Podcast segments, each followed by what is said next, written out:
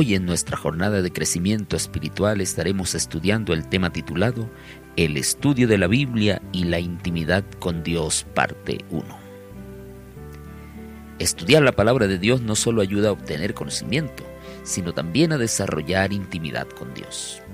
El salmista dice que la comunión íntima de Jehová es con los que le temen y a ellos hará conocer su pacto. Esto es Salmo 25:14. De hecho, las manifestaciones divinas todavía se benefician y marcan la diferencia en la vida de quienes lo escuchan.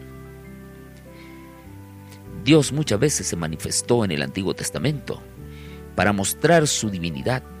En la Torre de Babel lo hizo para poner orden. En el monte de Sinaí el pueblo necesitaba una constitución divina y Dios mostró allí su carácter, su amor y su pacto. Jesús, cuando vino el cumplimiento del tiempo, fue enviado por Dios, nacido de mujer y nacido bajo la ley, como dice Gálatas capítulo 4, versículo 4. Pero también Él vino a los suyos y a los suyos no lo recibieron. Pero todos aquellos que le recibieron a los que creen en su nombre, Él les dio potestad de ser hechos hijos e hijas de Dios, como lo dice Juan 1.12.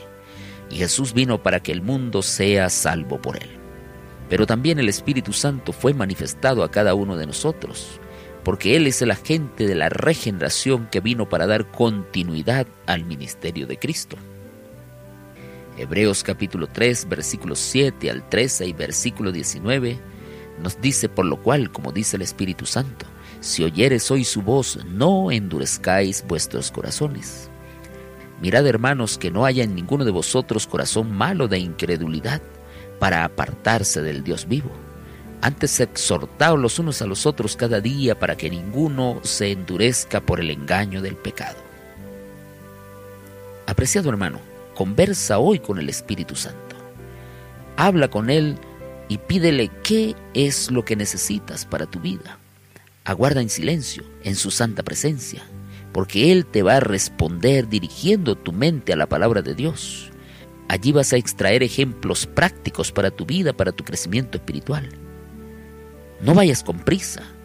Hazlo en oración silenciosa. Fija tu mente única y exclusivamente a Él.